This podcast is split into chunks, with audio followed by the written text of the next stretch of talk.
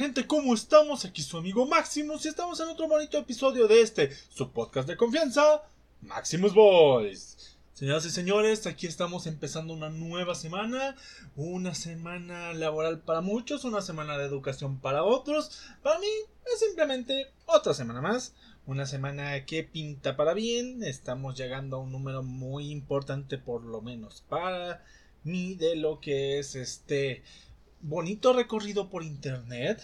Como verán, el, el número de capítulos acerca a cierta cifra.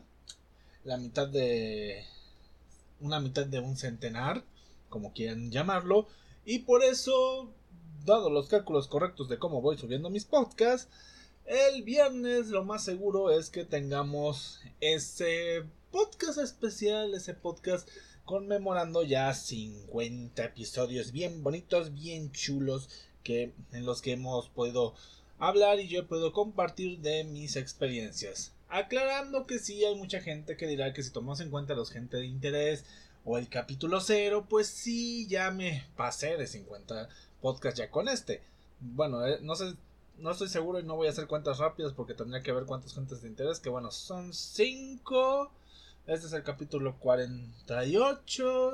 Sí, hace como 4 podcasts que me, que me pasé de hacer 50 podcasts. Pero si nos vamos por la cronología real de nada más Maximus Boys sin gente de interés, pues sí, vamos por el 48 eliminando el capítulo 0. Bueno, la cuestión es que hoy es lunes de vale y no vale la pena. ¿Vale o no vale la pena? Mejor dicho, porque no vale la pena. Creo que nada más he traído dos, dos ediciones, por así llamarlo.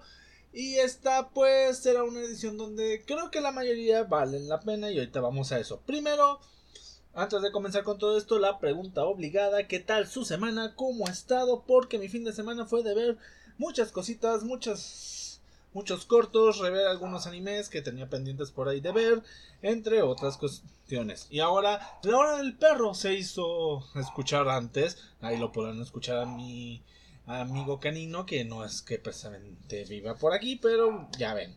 Es cosas que no se pueden controlar al momento de hacer esto en vivo y no ubicar bien en qué parte del podcast eh, sale el sonido del perrito. Pero bueno, la cuestión aquí es que les vengo a traer.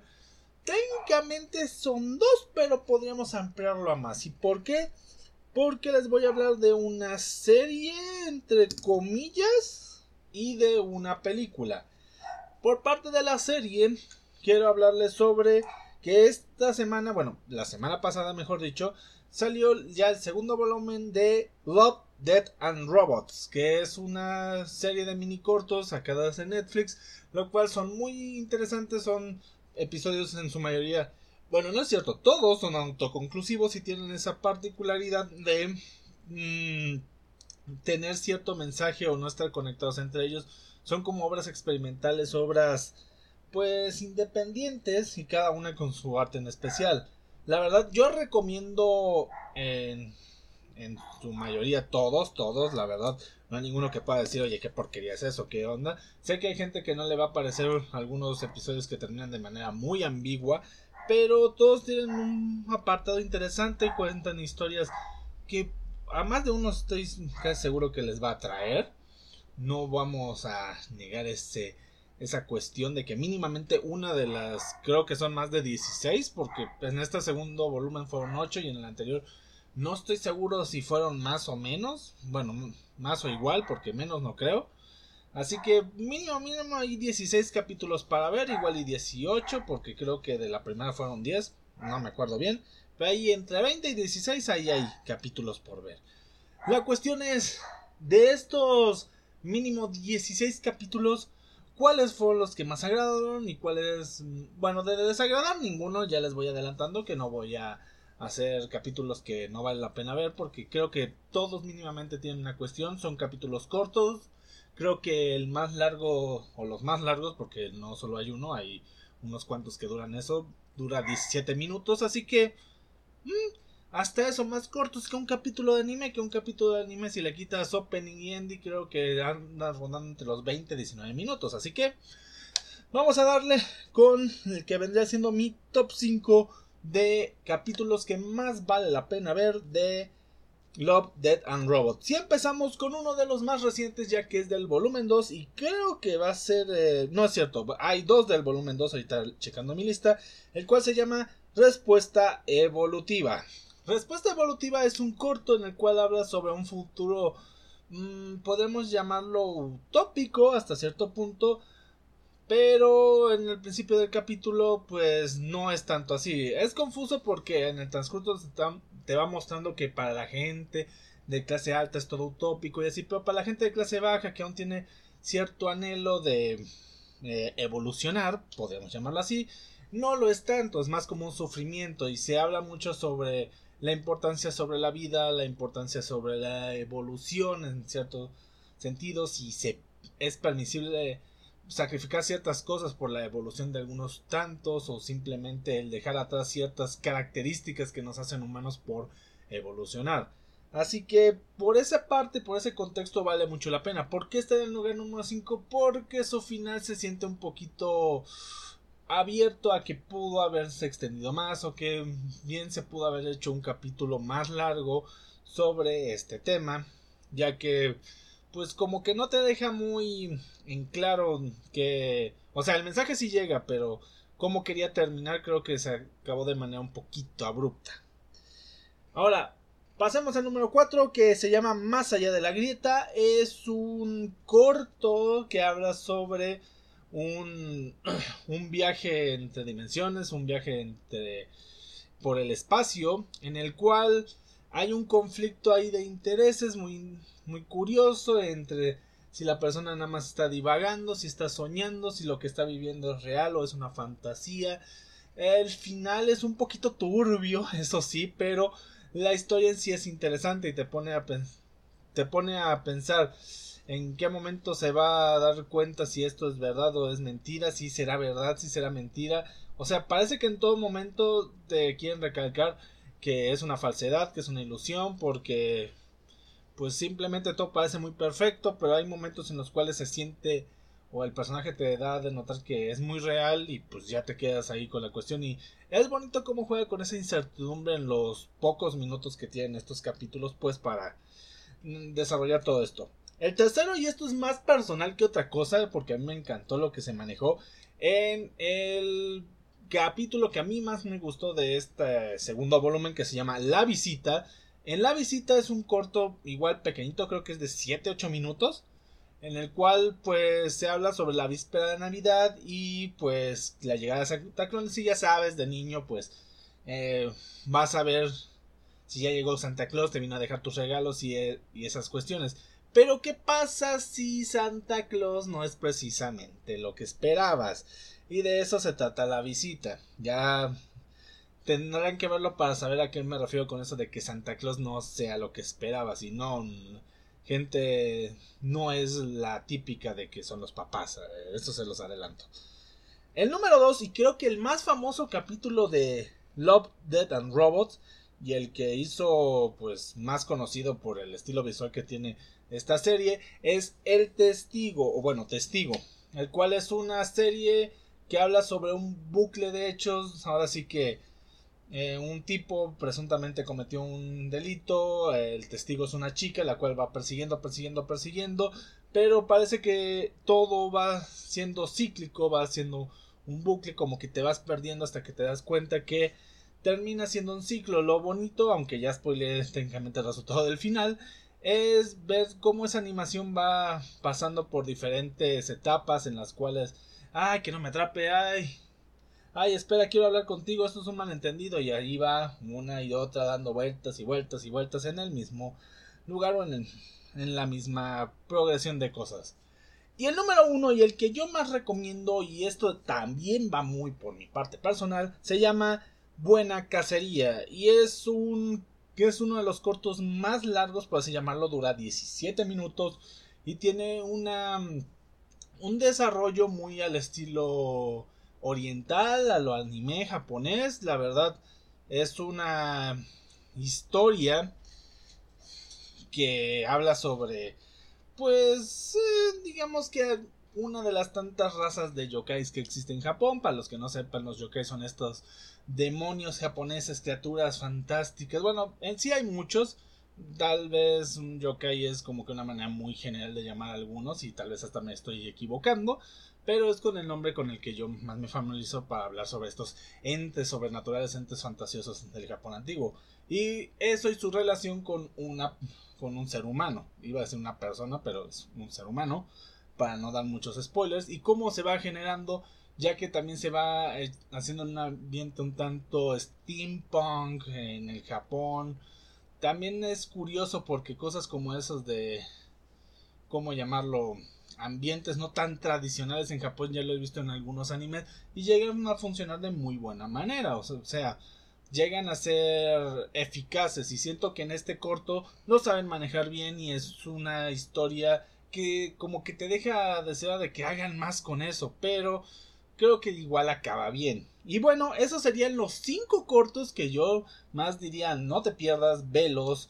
Si quieres saber qué onda con esto de Love, Death and Robots, la verdad puedes solo ver uno y ya porque no hay ninguna continuidad, no es como que estén conectados de alguna forma extraña o algo así.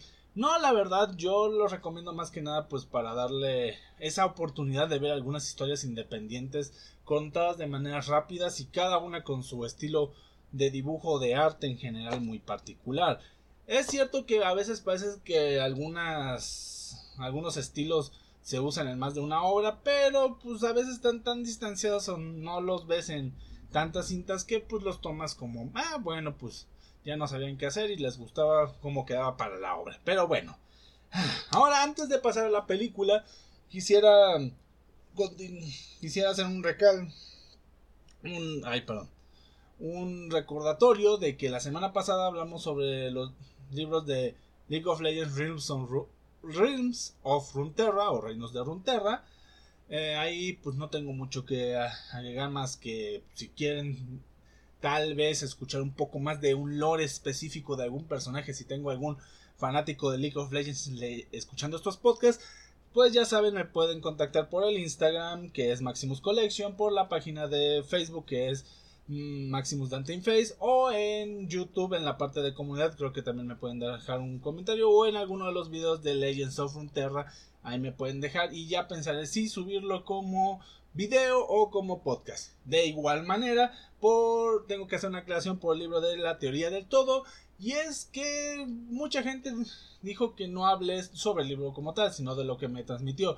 Y eso se debe a que mm, el libro en sí trata mucho eh, las conferencias que dio Hawkins y él mismo daba sus interpretaciones de algunas de sus investigaciones. Y por el hecho de que no quería sonar tan tedioso y hablar sobre cosas que la verdad a veces ni sé porque son cuestiones de física o sea que no sabría bien darles más trasfondo a algunas palabras y simplemente tal vez leería o haría un resumen del libro me quise ir más por la parte de eh, interpretar reseñar lo que a mí me transmitió el libro. Así que igual si quieren volverlo a escuchar y ver mi interpretación y reseñarle el mensaje que quería dar Hawkins con la teoría del todo, pero abarcado al mundo real, pueden volver a escuchar ese podcast. Ahora sí, pasemos a el vale o no vale la pena de película, que por cierto, si no quedó claro, claro que vale la pena ver Love, Death and Robots, porque estoy casi seguro que a más de uno va a haber un capítulo que les va a gustar Estoy casi seguro que mínimo, mínimo un capítulo les va a gustar. Y ahora más porque ya se ampliaron otros 8 capítulos y ya vieron que dos entraron por lo menos en mi top personal de los cortos. Ahora sí, la película de la que quiero hablar es una película... Eh, no estoy... No estoy ahora sí que bien informado si la película es 100% mexicana o simplemente se hizo con...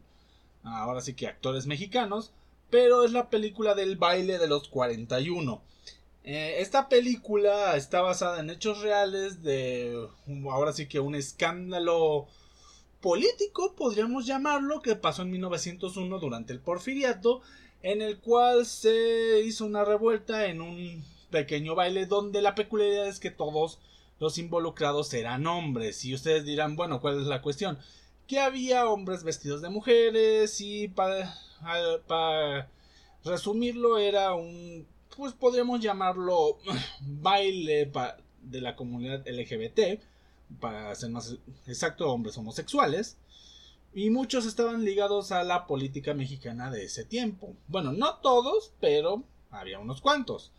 La cuestión está y reside en que uno de los participantes era yerno, si no me acuerdo por lo que vi de la película, era yerno del presidente Porfirio Díaz.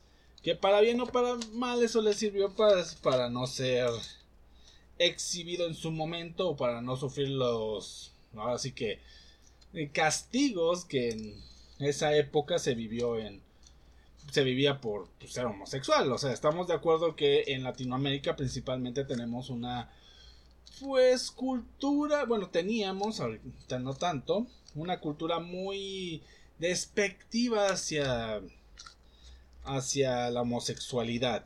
Y creo que en todo el mundo, no sé por qué nada más me senté en Latinoamérica, supongo porque aún tengo pues eh, fresca la memoria de, de lo que vi en la película, pero sí, estamos hablando de una época donde literalmente si eras homosexual casi casi que ya te ¿cómo se dice? Ya te poseyó el diablo y estás haciendo cosas muy antimorales y no sé qué tanta cuestión. Y hoy en día, pues sí que aún hay gente que piensa así, pero en ese tiempo creo que era más bruto, porque ahorita creo que no pasa de que... bueno, sí, hay casos. Olviden lo que iba a decir. Sí, hay casos de gente lanzando piedras o intentando matar a gente nada más por ser homosexual. Pero a lo que me refiero es que antes era como que más... Em, ¿Cuál es la palabra que busco? Más. Mm, no quiero decir normal, cotidiano. Ajá, cotidiano. Era más cotidiano que pasaban esas cosas. Y que si no eras homosexual, normalmente tú veías como una aberración eh, esa cuestión.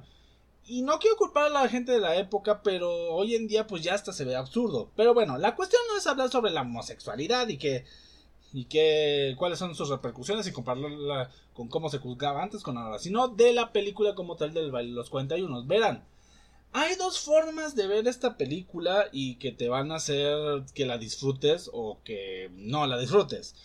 Es verla sin saber de qué va a tratar y verla sabiendo sobre el hecho, que ya si no la han visto y ya me escucharon, pues sabrán que, que por ahí va la cuestión.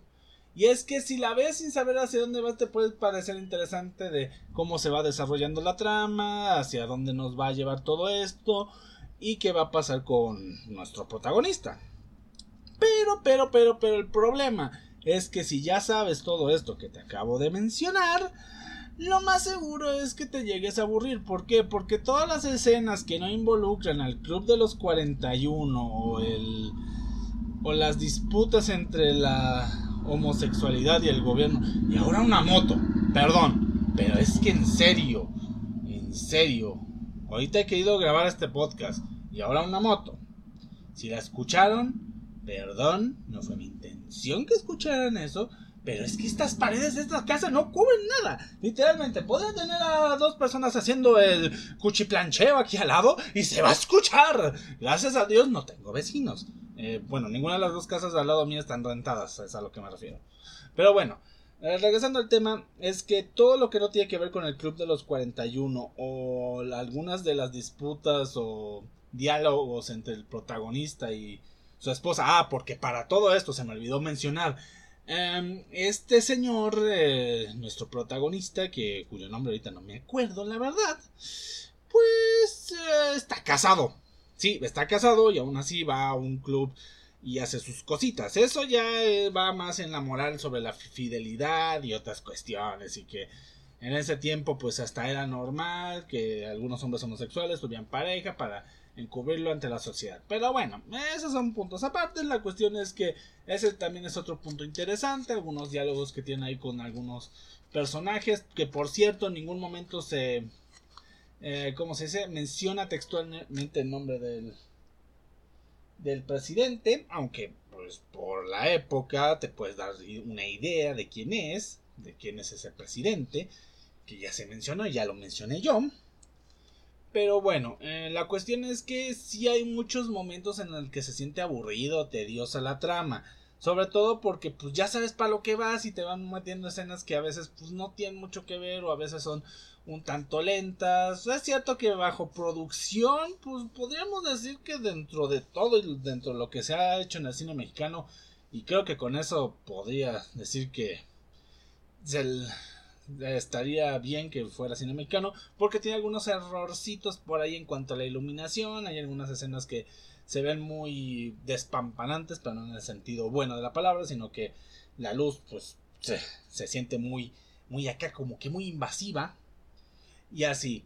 La cuestión es que si la trama está interesante, hay muy pocas películas en el cine mexicano que tratan de una manera digna el tema de la homosexualidad en el sentido de que no lo usan como un chiste, literalmente. Es cierto que hay personajes que, ¿cómo llamarlo?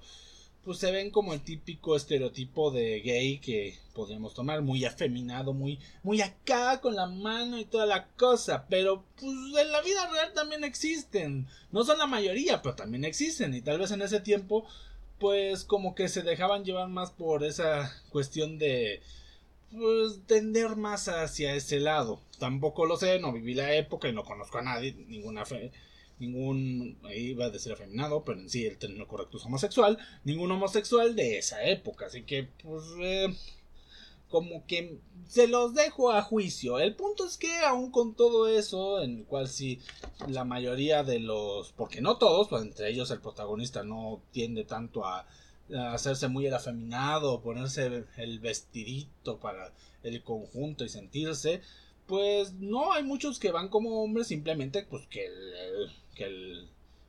que, les gusta el, el, palo, o sea, les gusta le gusta la varita en vez de la papaya, que les gusta que les gusta, no sé, no, no se me vienen más cosas, que les gusta más el chorizo que la concha, no sé más qué palabras decir para no hablar de órganos reproductores aquí. La cuestión es que la obra trata bien un tema no muy usado aquí en México. En México son películas de terror que tienden de buenas o comedias románticas que o te ríes porque son muy muy eh, muy cómo decirlo muy chusca, no, muy absurdas, o te ríes porque pues estás acostumbrado a ese tipo de humor, ya sea por televisión o porque te recuerda vivencias que tú tienes, pero no tanto porque el humor sea inteligente, estamos de acuerdo. Además que si los vemos por trama son las cosas más simples o las cosas más de refrito que hay. Pero bueno, es es interesante ver una película que se sale fuera de esos dos esquemas, películas de terror o películas de comedia, porque hablando de películas de acción, eso está peor que las comedias románticas y otros géneros, ni hablar que se manejen. Los pocos dramas que hay terminan siendo sí hechos eh, aquí en México por mexicanos, pero no se les da tanto revuelo, o por lo menos se terminan llevando a producción en otras partes del mundo. Y bueno, en final, ¿vale o no vale la pena el baile de los 41? Pues es una historia curiosa. Sí va a haber puntos en los que vas a querer adelantarle. Yo lo dejaría en que vale la pena si tienes curiosidad sobre saber cómo es cómo fue este evento que fue yo diría la primera polémica el primer revuelto político en el cual se incluyó el tema de lo LGBT, ah, por lo menos es conocido, por lo menos dentro de la ¿cómo podemos llamar? Y el drama político, el drama político conocido, el drama político público, porque puede ser que ah, anteriormente a eso se haya escuchado sobre otro. También hay un interesante dato curioso que no soy muy historiador, pero alguno me, me lo podrá decir luego en los comentarios si ve la película, si es cierto que mencionan ahí a Maximiliano de, de Habsburgo. Pero bueno, son cosas interesantes, sobre todo si te gusta la historia de México, creo que vale mucho la pena. Si les comento, hay partes que sí son un tanto tediosas, pero suele pasar mucho en películas que son de un tinte más histórico, serio, hasta en ciertos dramas hay muchas partes así. Así que si puedes omitirlas o si quieres adelantarlo hasta que haya un cambio de escena, porque déjenme decirles eso sí, como empiezan, la mayoría de escenas también acaban por las mismas. Así que yo sí diría que vale la pena, solamente no valdría la pena si no le tienes interés al hecho histórico o si no te gustan este tipo de películas que sí tienen sus huequitos un tanto aburridos, podemos llamarlo. Y bueno, señoras y señores, con esto terminamos el podcast de Vale o no vale la pena el día de hoy. Hablamos sobre cortos animados, hicimos reflexión sobre la reseña pasada y también hablamos un poquito sobre una película un poco un poco fuera de lo habitual para lo que es el cine mexicano. Que estoy ya casi seguro, al principio dudaba si era el cine mexicano, pero ahora estoy un poquito más seguro. Bueno, señoras y señores, no me quiero ir sin antes pasar a darles las recomendaciones de siempre. Por un lado, nuestros amigos de Oye Lobo, que los pueden encontrar tanto en YouTube como aquí en Spotify, como en su página de Facebook con ese nombre, Oye Lobo. Y por otro lado, nuestros amigos de Ascala Guía de Vida, que pueden encontrar en su página de Facebook Ascala Guía de Vida, en su canal de YouTube Ascala Guía de Vida, pero todo con minúsculas, y aquí en Spotify como Ascala Podcast. Igual los invitamos a pasar a todas nuestras redes sociales. En Facebook estamos como eh, Maximus Dantin Face. Mi perfil personal, igual me pueden seguir por ahí. Estoy como Rubén Tello. También estoy en Instagram como Maximus Collection. Y de la misma manera estoy en YouTube como Maximus World. No me quiero ir también sin antes desearles un excelente día, tarde, noche. Día, tarde, noche, a la hora en la que me estén escuchando. Y nos vemos, escuchamos y leemos. Hasta la próxima. Bye. Adiós.